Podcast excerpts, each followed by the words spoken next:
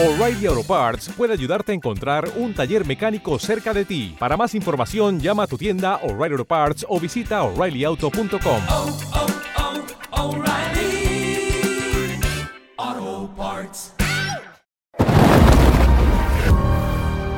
La aventura está ahí fuera, esperando el Dakar.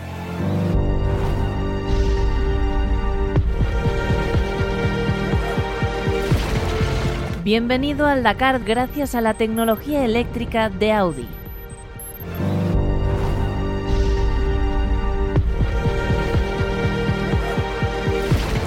Estás a punto de conocer la actualidad de la carrera más dura y exigente del mundo.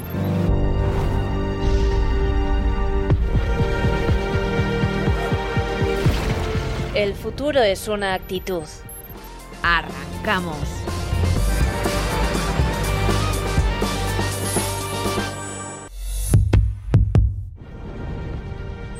Y undécima etapa del Dakar 2023. Hemos atravesado uno de los desiertos más duros, más interesantes y más extremos del planeta. La verdad es que teníamos muchísimas ganas que llegasen estas, etapas. La verdad es que nos han sabido a poco. Nos han sabido a poco sobre todo yo creo por falta de gallos como decíamos ayer. Pero al que la ha tenido que saber, saber muy, pero que muy bien, es al señor Sebastián Loeb. Fernando. Absolutamente, bueno, y el, y el- y el- desierto más duro y más extremo, pero, pero tampoco nos ha dado a vidilla, ¿eh? O ha sido una- un, un anticuarter muy decepcionante, muy intrascendente, pero hoy el- la estrella ha sido eh, obviamente Sebastián Loeb, que ha ganado la etapa eh, otra vez y que además, y que además pues, eh, se pone ya segundo de la clasificación ahí a la espalda de, de Nasser a ver si pesca algo. Nacho Salvador, ya complicado echarle mano si no le pasa nada al catarí, pero ¿cómo empezó Loeb y cómo ha terminado? Sí, la verdad es que ya hace días que lo de ganar el Dakar tenía, tiene que pasar al- algo, pues como pasó con, con el otro Toyota que tuvo una avería, pero Nasser está midiendo mucho la, la velocidad, la verdad es que está corriendo con mucha cabeza y ahora la pelea era por el segundo puesto y parece que Loeb va por muy buen camino porque no para de sumar victorias, victorias que además le vienen muy bien porque suma puntos para el Campeonato del Mundo. Es decir, cada victoria de etapa son también puntos para el Campeonato del Mundo, con lo cual al final no sé si no se va a llevar más puntos en el campeonato que Nasser ganando el Dakar. Absolutamente, Iván. Como decíamos, bienvenido de nuevo a Autofem, Iván Fernández, Diario Motor eh, Competición. Vaya final de Dakar que se está cascando el francés. Sí, eh, también evidentemente son las circunstancias de que Nasser no tiene que apretar y que tampoco lo está queriendo hacer. Ayer ya vimos que le intentó picar esas imágenes con Matías Ekstrom en el vivac del Empty Quarter, esa conversación entre Loeb y Matías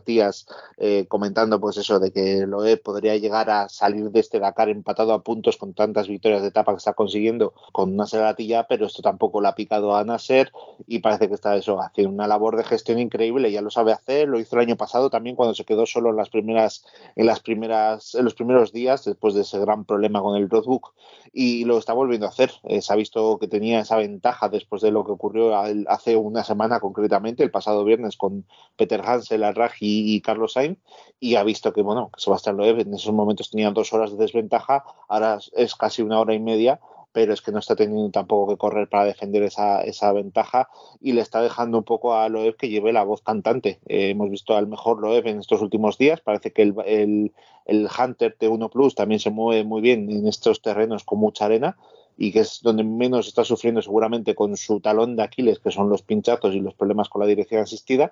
Y, la verdad es que estamos viendo pues eso, unos días muy, muy, muy buenos por parte de Sebastián Loeb y de, y de Fabián Lurkin. Y estamos hablando que, que Nasser Alatilla no está corriendo, pero ojo, que no está corriendo, pero hoy ha sido el mejor Toyota con mucha diferencia. Al siguiente Toyota le ha sacado hoy siete minutos. Es decir, que no está corriendo, pero que tampoco se puede despistar. No puede despistarse, es la, donde está el foco ¿no? de, este, de esta Dakar. No sé si tienes a mano, Antonio, la clasificación de la etapa y, y se la damos a todos nuestros oyentes. Pues iba a comentar que Nasser, ahora que estaba diciéndolo Nacho, que está más de una hora, que está tranquilo, que está viendo cómo se está divirtiendo Loez en las dunas, pero es que nos quedan tan solo dos etapas.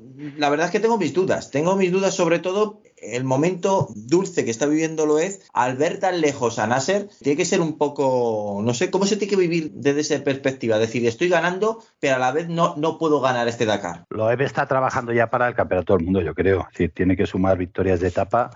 Tenía que intentar quedar segundo en la carrera para que era su objetivo para sumar más puntos y ahora ya lo ha conseguido. De momento es segundo por dos minutos, adelantaba a Lucas Moraes, a este debutante que nos está sorprendiendo a todos tanto y que está corriendo con mucha cabeza, porque el otro que optaba al podio, que era Ken Lategan, eh, el otro día tuvo problemas mecánicos y hoy ha acabado la- la- el tramo sin cristal porque debe haber volcado en las dunas, he tenido algún problema. Bueno, en coches, si queréis hablo, doy la, doy la general.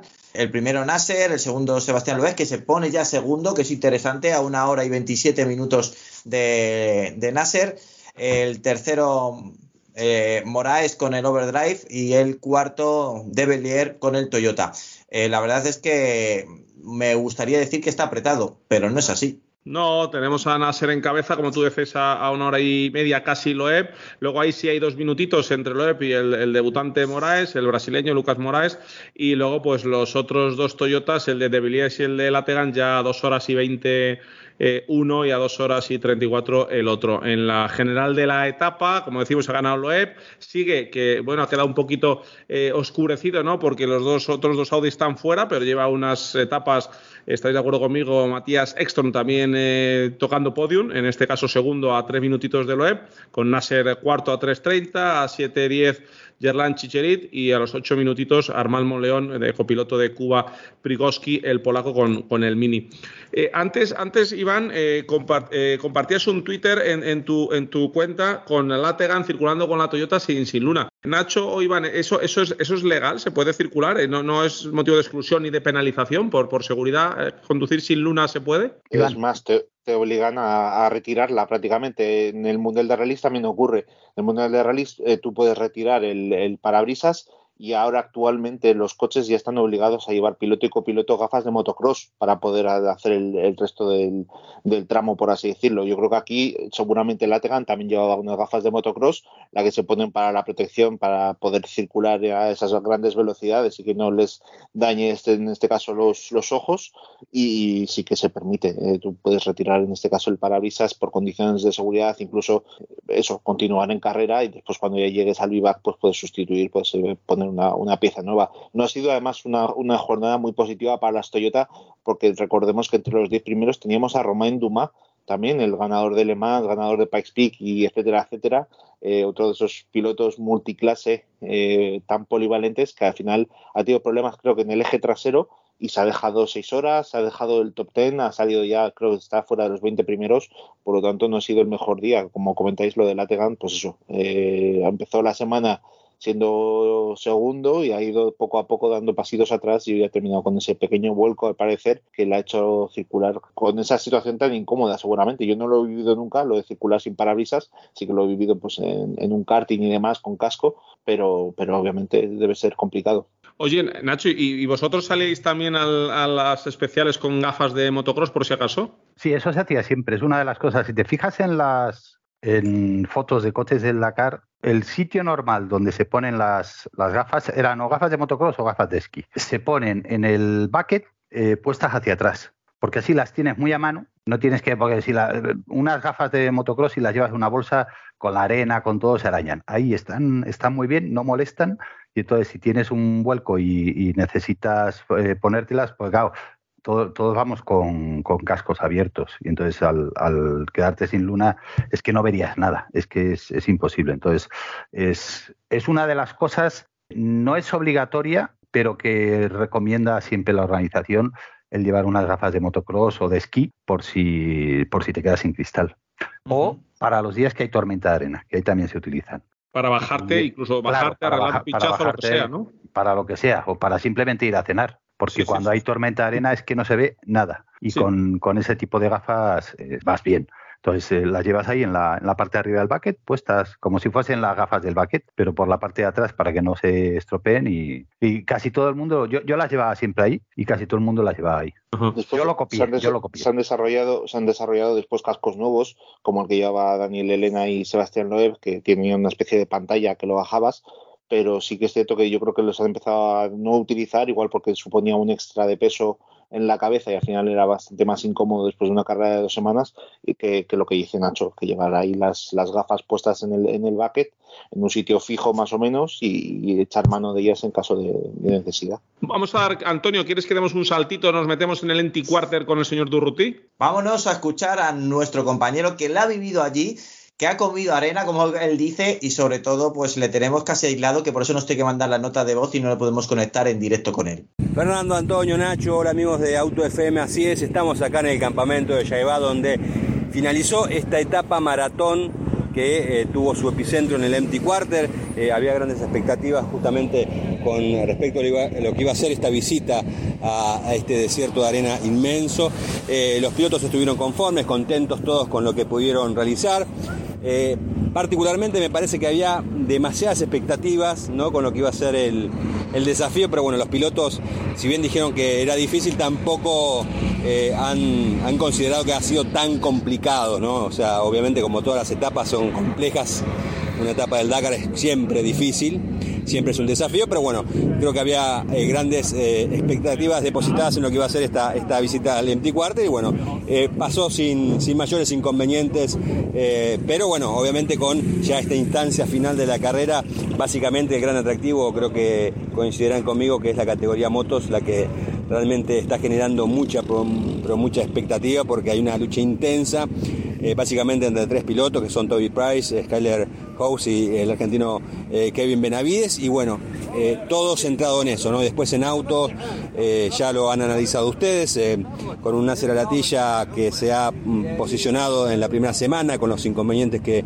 han tenido sus rivales y su buen andar, ya tiene una, diferencia tranquilizadora, más allá de este, de este envión final ¿no? de Sebastián Loeb ganando etapas, ya tiene seis victorias, cinco consecutivas igualando un récord de, Ari Batanen que eh, le ha servido como para escalar posiciones en la general y ahora está justamente segundo desplazando a, Moraes, que creo que es la, revelación de, esta carrera, que llegó a estar segundo durante varias etapas, ahora está en el tercer lugar, logrando un muy buen resultado en su Dakar debut. Eh, y lo que sí hay que destacarlo, ¿no? que todos estos triunfos que ha tenido el web, si bien no inquietan a Nasser Alatilla en el Dakar, sí son relevantes justamente para el Campeonato Mundial de Rally Ride, ¿no? porque cada victoria en etapa tiene un puntaje extra y bueno, es en el, acumulado obviamente ahí va a sacar un rédito importante el piloto francés. Eh, ya queda poco, poquito, poquito para que eh, estemos en la meta en Damán, mañana eh, una nueva etapa también con la arena como protagonista, 158 kilómetros de prueba especial y después bueno, lo que va a ser la etapa final del día domingo que va a ser directamente creo que un trámite, por lo que me comentaban algunos pilotos, básicamente los de motos, mañana se va a estar definiendo prácticamente la carrera en esos 158 kilómetros. Así que por mi parte, obviamente, eh, todas las fichas puestas en Kevin Benavides, está realizando una carrera muy pero muy inteligente en una definición que creo que eh, hay que remontarse eh, y, verificar ¿no? los libros de historia, porque hace tiempo que no hay tanta disputa entre al menos tres pilotos. ¿sí? Por, lo general siempre son dos los que, los que se cortan adelante y que, bueno, que están ahí peleando palmo a palmo eh, y no se, sacan, no se sacan diferencias, pero bueno, en este caso son tres pilotos y eh, creo que hay muchas expectativas para ver si Toby Price logra su tercer triunfo, si Kevin Benavides logra el segundo y con una marca distinta, cosa que sería insólito para, para un, Dakar, ¿no? sería el primer piloto que logra haber ganado con dos marcas distintas, porque él ya ganó en 2021 con Honda, y bueno, Skyler House, que justamente también le daría el triunfo a Husqvarna, ¿no? Hay que ver, porque acá ustedes saben cómo somos, estamos eh, hablando a ver qué le, qué le conviene más al grupo KTM, ¿no? Si volver justamente al triunfo con KTM eh, con una marca que ya es hiper ganadora, que tiene un montón de, usuarios en todo el mundo, o eh, darle la relevancia a una marca como Husqvarna, que también es misma del grupo, como sucedió, sucedió el año pasado con Gas Gas, eh, y bueno, hacer justamente que gane Skyler House, justamente encima un piloto estadounidense con esta marca Husqvarna. Así que bueno, mañana vamos a tener un panorama de, cómo se va a dar este, este final de este Dakar 2023. Pues repasamos si queréis rápido la clasificación de motos, aunque luego volvemos a, los coches. Hoy que vamos a hacer un programa un poquito más apretado porque sabéis que enseguida eh, estaremos en, Onda Cero Sur en el directo en, la tertulia de Auto FM. Y es que es lo que decía Diego Durruti, Toby Price con la KTM va líder, pero es que a solo 28 segundos tenemos al Skyler House, al estadounidense con la Husqvarna. A 2.40 de la cabeza está Kevin Benavides, pero es que en 15-16 minutos están cuarto y quinto. Y tenemos a nuestro Lorenzo Santolino en el puesto número 11 a apenas eh, 8 minutos del, del top, del top 10. Apretadísimas las motos, Iván. Sí, sí, sí. Aún así, con solo 290 kilómetros que quedan, eh, hay que recordar que mañana son 154 y que el domingo son 136 y ya va a haber muchas zonas de tierra y demás donde van a ir todos prácticamente rápido y va a ser muy difícil seguramente sacar eh, eh, tiempo por navegación y demás, pues va a ser complicado cerrar esas brechas de 14, 15, 20 minutos que hay en, eh, a partir de, de la segunda KTM. Eh, yo creo que esto se ha cerrado ya mucho y quedando tan poco kilometraje debería estar entre ellos tres, entre House, entre Price entre, entre el propio Kevin Benavides. Entonces será muy complicado. La sorpresa tiene que llegar mañana. Eh, hemos visto que en otras ocasiones, pues eh, prácticamente todo se ha decidido el penúltimo día y que el día el último día, salvo aquel Dakar 2018 que ganó Price eh, por delante de Quintanilla, que Quintanilla además tuvo una caída muy fuerte y se hizo bastante daño, eh, pues eh, prácticamente todos ya llegan decididos a esa última jornada. Entonces será, será complicado. La verdad es que supongo que mañana se decidirá gran parte de las opciones y que igual incluso uno de los tres primeros pierde la, la, las posibilidades. Bueno, pues eso es, así es como está el tema de, de las motos, eh, más, que, más que interesante y más que apretado. Y un, la apunte, etapa... un apunte, debemos recordar que la jornada, última jornada, salen eh, por orden, orden inverso de clasificación previa. O sea que los resultados de mañana se le dará la vuelta a la clasificación y saldrán por ese orden. Claro, mañana salen, como siempre, gan- eh, primero los que han ganado, pero el último día, por, como llegan directamente al podio, salen, es. salen al revés y, y igual en el orden que llegan no es el bueno, porque son 136 kilómetros y con diferencias tan pequeñas, en 136 kilómetros pueden pasar muchas cosas. Muchas, muchas cosas, como muchas cosas, chicos, le han pasado hoy a Carlos Checa. Bueno, pues hoy una odisea total. Eh, íbamos muy bien, la verdad, y en una maniobra se ha calado el coche, luego se, arranca, se ha roto el, el arranque motor y no podíamos arrancar. Eh, hemos tenido que tirar el coche abajo, cuesta abajo, eh, se han podido remolcar y, luego se han llegado con una marcha. Eh, una vez eso puesto, pues íbamos tirando, tirando, hasta que luego hemos tenido un problema con el cambio, se nos ha roto el cambio de marcha atrás. Y bueno, luego con bastante ruido en el cambio hemos podido llegar al final, que ha sido, bueno, una, una satisfacción brutal poder llegar al final porque no podíamos parar el coche porque no se volvían a checar, pero no sabíamos si el cambio se iba a romper del todo. Bueno, eh, muy contento de haber llegado al final con todo lo que nos ha pasado. Problemas de cambio, problemas duros, nueve horas perdidas, Nacho, para Carlos Checa y Marc Sola. Sí, problemas de arranque. Es que el- una cosa tan tonta como que se que no te arranque el coche en las dunas es un problema importante.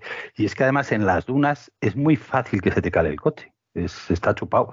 Y le pasó también a, a Isidre Esteve, que se le rompió el, motor de arranque y perdió tres horas. Y hoy le ha, pasado a Checa y ha perdido casi dos horas. Con lo cual eh, se quedan a una hora de diferencia con más o menos para ver quién es el primer español, pero vamos a pensar que en lo que queda ya no van a tener más problemas serios, pero sí tienen que haber sufrido. ¿eh?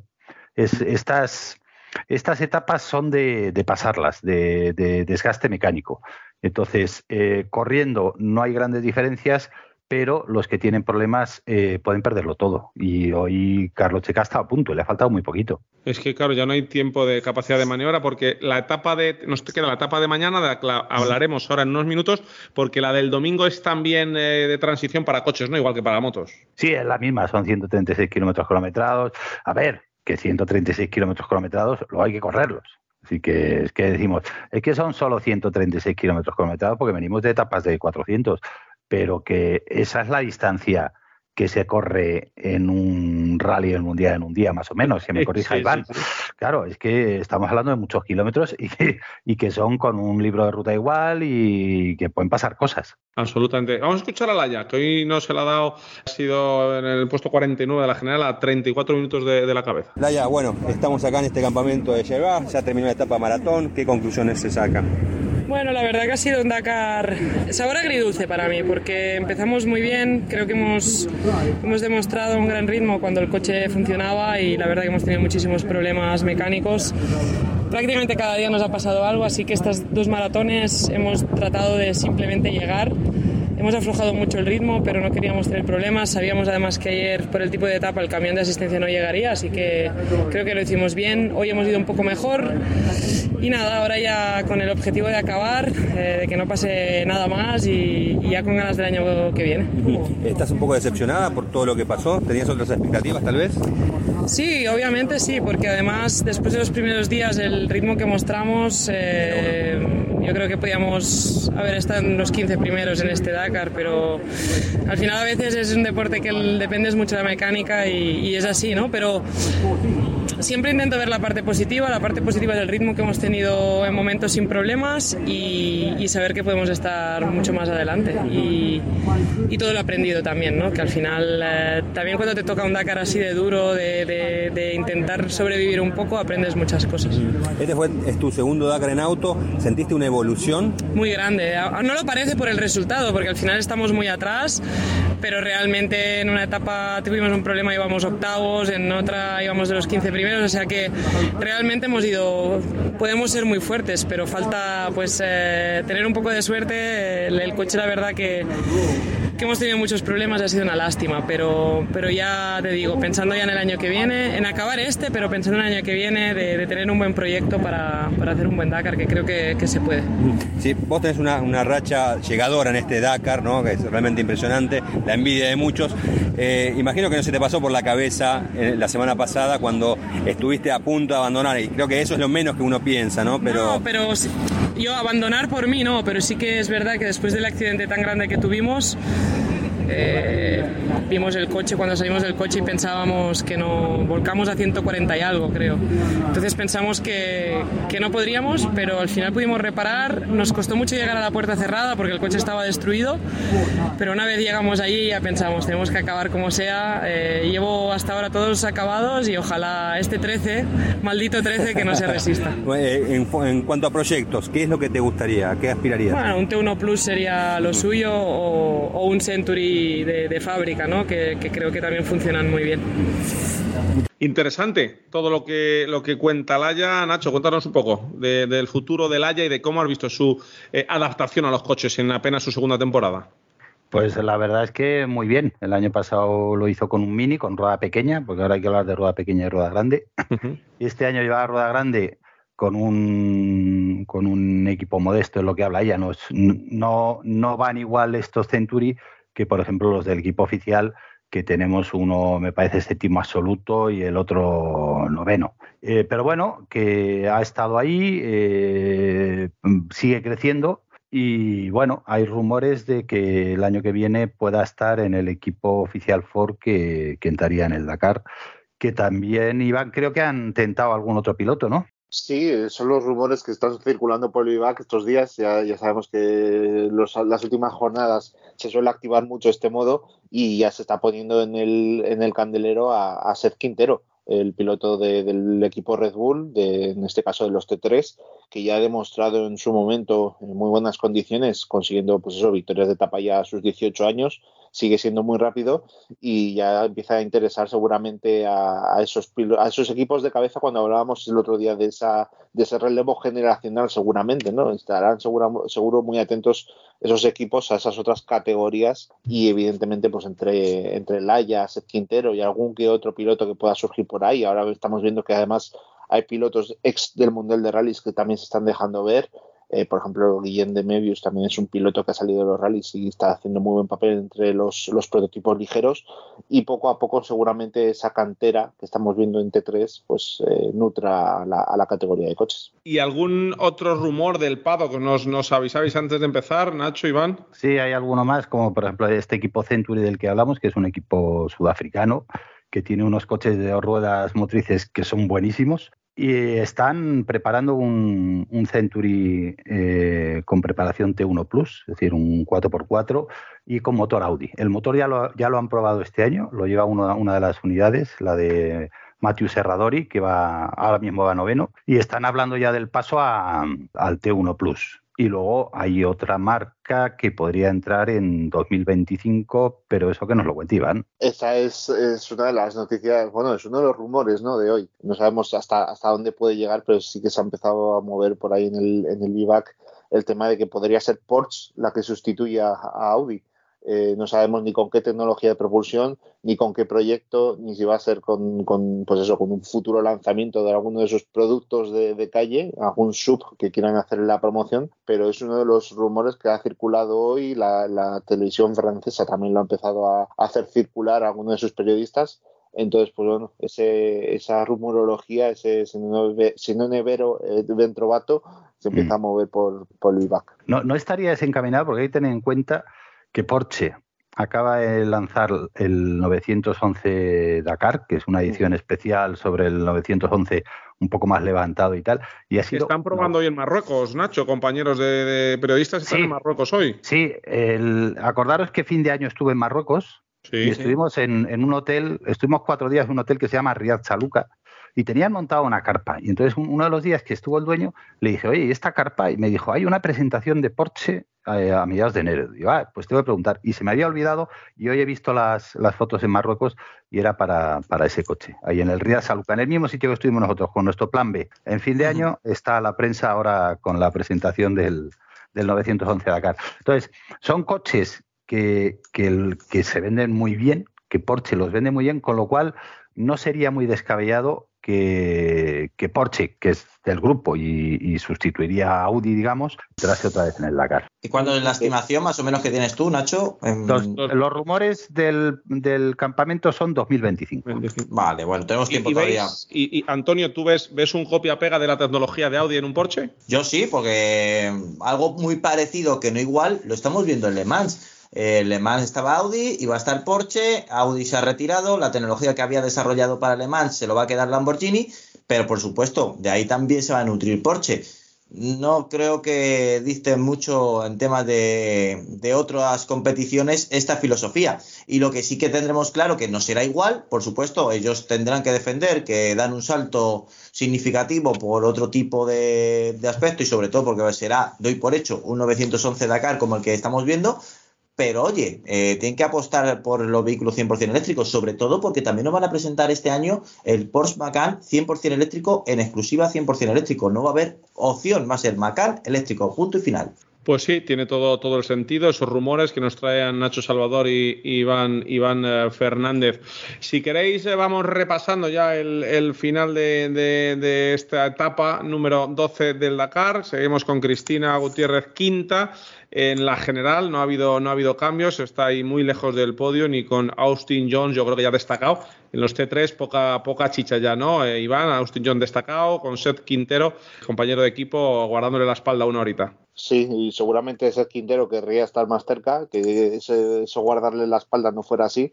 Austin Jones, la verdad, viene de ganar el T4 el año pasado con toda esa polémica que sus- suscitó ante las órdenes de equipo de Gerard Farré, porque al final fue contratado por el equipo para hacerle Sí. escudero a Austin Jones. Y, y, bueno, al final consiguió la victoria en T4 y este año parece que de rebote prácticamente con ese problema de Demivius ahí en la primera parte de la etapa maratón, también se puede llevar la, la victoria en T3. Eh, está todo bastante decidido. Prácticamente las, las categorías que están más en el aire, podríamos decir, que son T4 y motos, que están todas las dos en menos de 10 minutos, y después la de camiones, que están en apenas media hora. Sí, muy importante también que hoy Cristina ha vuelto a estar en los tiempos de cabeza, ha llegado cuarta a solo dos minutos, con lo cual, a ver, se quita la espina de esas etapas en las que pe- perdía 25, 30, 35 minutos por los problemas con el agua de, su coche. Ahora ha demostrado otra vez que, que- que sabe ir rápido y que sabe estar arriba, que eso también te queda un poco... No, no vuelves a casa diciendo, vaya Dakar más espantoso que he hecho. Lo que no, lo que no sé es lo que ha pasado con los, los T3 del equipo X-Ray Yamaha. O sea, sí que Ignacio Casal le ha quedado muy adelante en la etapa, pero por ejemplo Liparotti Camelia ha llegado con siete horas y pico perdidas. Eh, eh, Joao Ferreira, que ganó hace unos días la, una etapa, la primera para encima para el equipo X-Ray, no ha salido directamente. Annette Fischer tampoco ha salido. Entonces, me- no sé si han tenido algún problema, como decía antes Laia, con el, con el camión de asistencia, que también lo ha tenido, por ejemplo, Baido Tastala, que se ha quedado tirado sin caja de cambios y no ha podido hoy seguir en carrera. No sé si habrán tenido algún problema con el camión de asistencia y no han podido seguir en esta etapa. Sí, estos Yamaha son unos vehículos que son los ha desarrollado X-Ride, son rapidísimos, pero es verdad que todavía les falta un poco de, de fiabilidad, pero ya tienen la rapidez, que eso ya es importante. Eso es importante. Eh, en cuanto a los T4, Nacho, bueno, pues todo igual. Eh, Farrer sigue lejos, cuarto, ya no hay mucho, mucho que contar. Lo que sí hay es un podium de momento que eh, Rocas Baciuscas va eh, líder con un copiloto español, Oriol Vidal, Eric Gozal segundo con otro copiloto español, o español Oriol Mena, a solo siete minutos de la cabeza, y el otro de los eh, familia Gozal, Marek, va tercero a 16 minutos de la cabeza. Entre estos tres va a haber chicha mañana. Sí, entre estos tres es eh, de que se va a jugar el, el título. Cualquiera de los dos primeros nos viene bien porque son los dos eh, Orioles. copilotos españoles, pero y tenemos otro Gozal, que está el, el séptimo a cuatro horas. Y la- la está toda la familia en el top ten. Sí, Oye, además, por- ha, además ha ganado la etapa hoy. O sea, era el que Mm. faltaba. Eh, Michal Gozal de llevarse el triunfo y lo, lo ha conseguido. Por Iván, por, por dar un repaso también a, otra categoría que no nos da la vida para más, de dar eh, toda la información, eh, estamos cruzando todos los dedos porque tenemos a, Javi Vega, eh, como, como sabéis, la pareja de, Sara, de Sara García, que, este año no ha podido estar en la CAR, que yo la, la- la estimo mucho, que es zamorana como yo, a, a Sara. Bueno, pues Javi Vega en Original by Motul, donde hay también algún gallo ¿no? de las motos, como, como Joan Pedrero, que creo que no está ya en carrera. Bueno, pues va, va líder del Original by Motul con, con la Yamaha, Iván. Sí, le lleva dos minutos y medio, creo recordar, con Charan Sí. Moore, que, o sea, está también todo muy apretado, pero también un, un Dakar que está afrontándolo de una forma completamente distinta. O sea, está siendo muy, muy competitivo Javi Vega este año. Seguramente también lo, lo ha afrontado de otra forma porque no está, no está con Sara.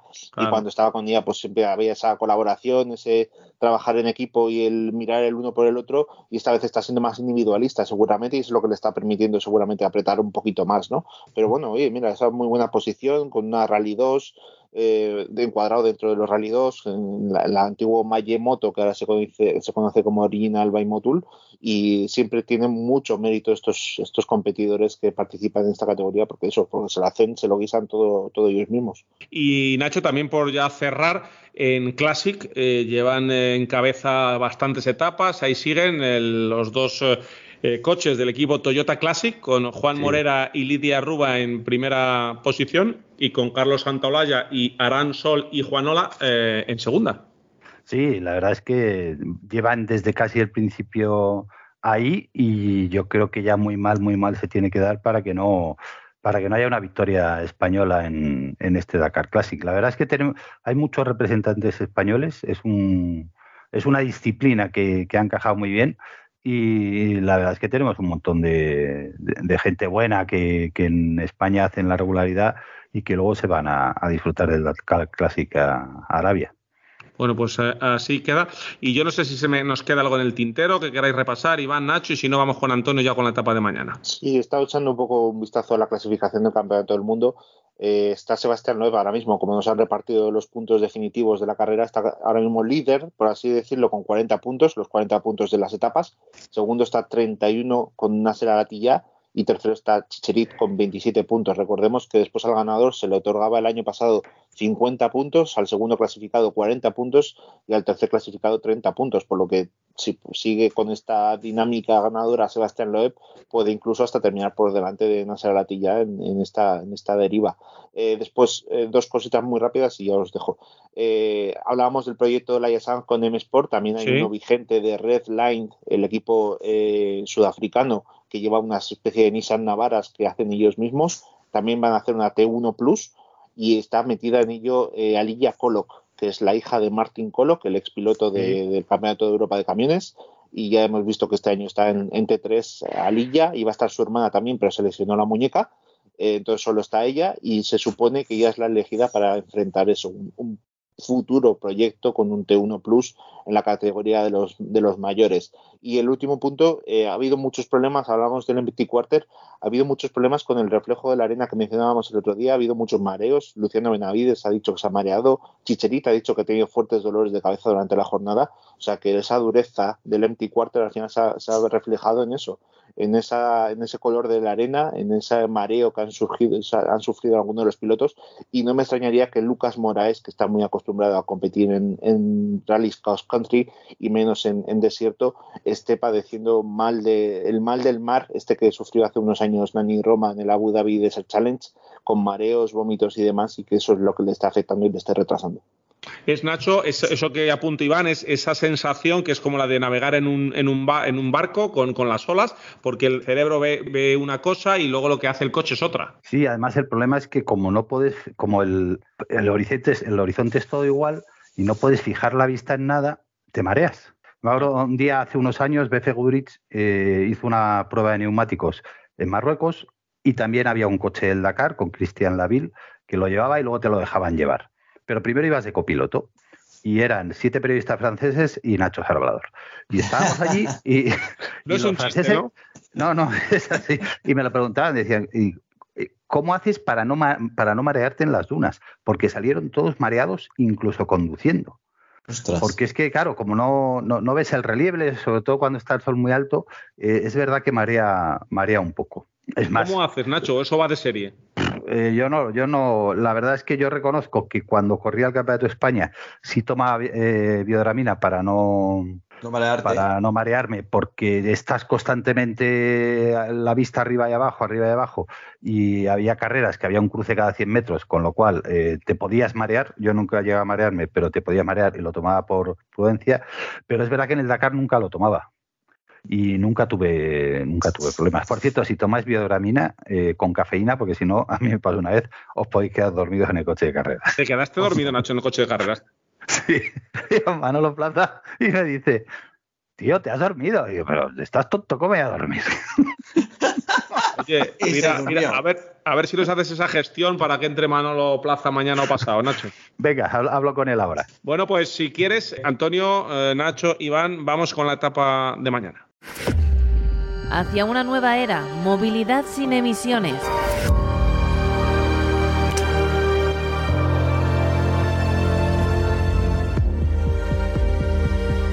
La tecnología del Audi RSQ e-tron E2 impulsa el análisis de la próxima etapa. Bueno, vamos con la etapa de mañana. Yo no sé si dominar la 12 más 1, pero la etapa 13 ti- pinta también muy bien. Una especial de 154 kilómetros y un enlace de 521 kilómetros. Sí, un enlace y en los enlaces pueden pasar cosas. Y por supuesto en esta especial también. Una especial que por supuesto veremos pues la pura competición de este Dakar 2023. Volveremos a ver a Loeb que está de racha con muchas ganas de volver a ganar. Y por supuesto, Nasser ya le toca. Nasser quiere estar adelante y creo que Nasser ya está muy relajado, con lo cual quién sabe que a lo mejor aprieta ese Toyota y le vemos lo más arriba posible. Todo esto y mucho más en la etapa de mañana. Insisto, 12 más 1, etapa 13. Bueno, pues eh, lo que queda, la etapa, la etapa de mañana. No sé si tenemos- tienes alguna información, Nacho. Eh, síguete mucha duna, más pista, más fuera pista, piedras. Según dijeron en, en la presentación, hay algunos cordones de dunas. Es una etapa bastante variada. Tiene algo de, de- de duna, algo de pista, eh, algo de navegación. Con lo cual, a ver, ellos hablaban en, en la presentación que todavía podía haber alguna sorpresa, pero bueno, eso, eso siempre lo tienen que decir. Pero yo creo que tenían claro que a estas alturas estaría todo más o menos decidido. Pero bueno, eh, hay que acabar, hay que ir a la meta, son 154 kilómetros kilometrados y, y hay que hacerlos. Y sobre todo porque todo día suma y ya el cansancio, esa resistencia física está llegando a sus límites y claro, cuando estás en los límites puede aparecer los fallos y por supuesto lo comentaremos aquí en Auto FM. Pues así lo haremos. Muchas gracias a todos por estar ahí. Y eh, nada, en un ratito, el que quiera, que se pegue un saltito al eh, 92.7 o a onda cero madisur.es y seguimos hablando de coches y de automoción y de eso que nos gusta a todos. Pues ahí estaremos. Nacho Salvador, muchísimas gracias. Gracias a vosotros. Iván Fernández, muchísimas gracias. Lo mismo, muchas gracias. ¿Dónde te leemos? Que siempre te lo pregunto. Diario Motor Competición y en la web de la sexta, en la parte de centímetros cúbicos, ahí me tenéis también. Por supuesto. Fernando Rivas, muchísimas gracias. Pues nada, hasta dentro de un ratito a todos. Ya sabéis, en arroba UTFM Radio en redes nos tenéis localizados. Todos los podcasts en podcastmotor.es, en el canal de YouTube y en info arroba autofm.es, lo que nos queráis contar. Pues ya sabéis, dentro de muy poco estaremos también en antena en directo en FM, en Onda Cero Madrid Sur y en Onda Cero Jaén. Y esto ha sido el Dakar de hoy, pero que no de mañana, porque mañana vamos a hablar mucho más aquí, no te lo pierdas, en Auto FM. Ser buenos y hasta mañana.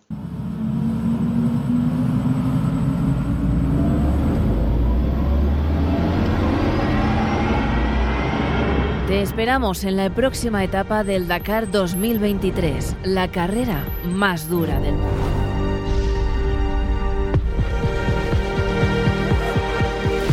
El progreso es actitud. El futuro es actitud.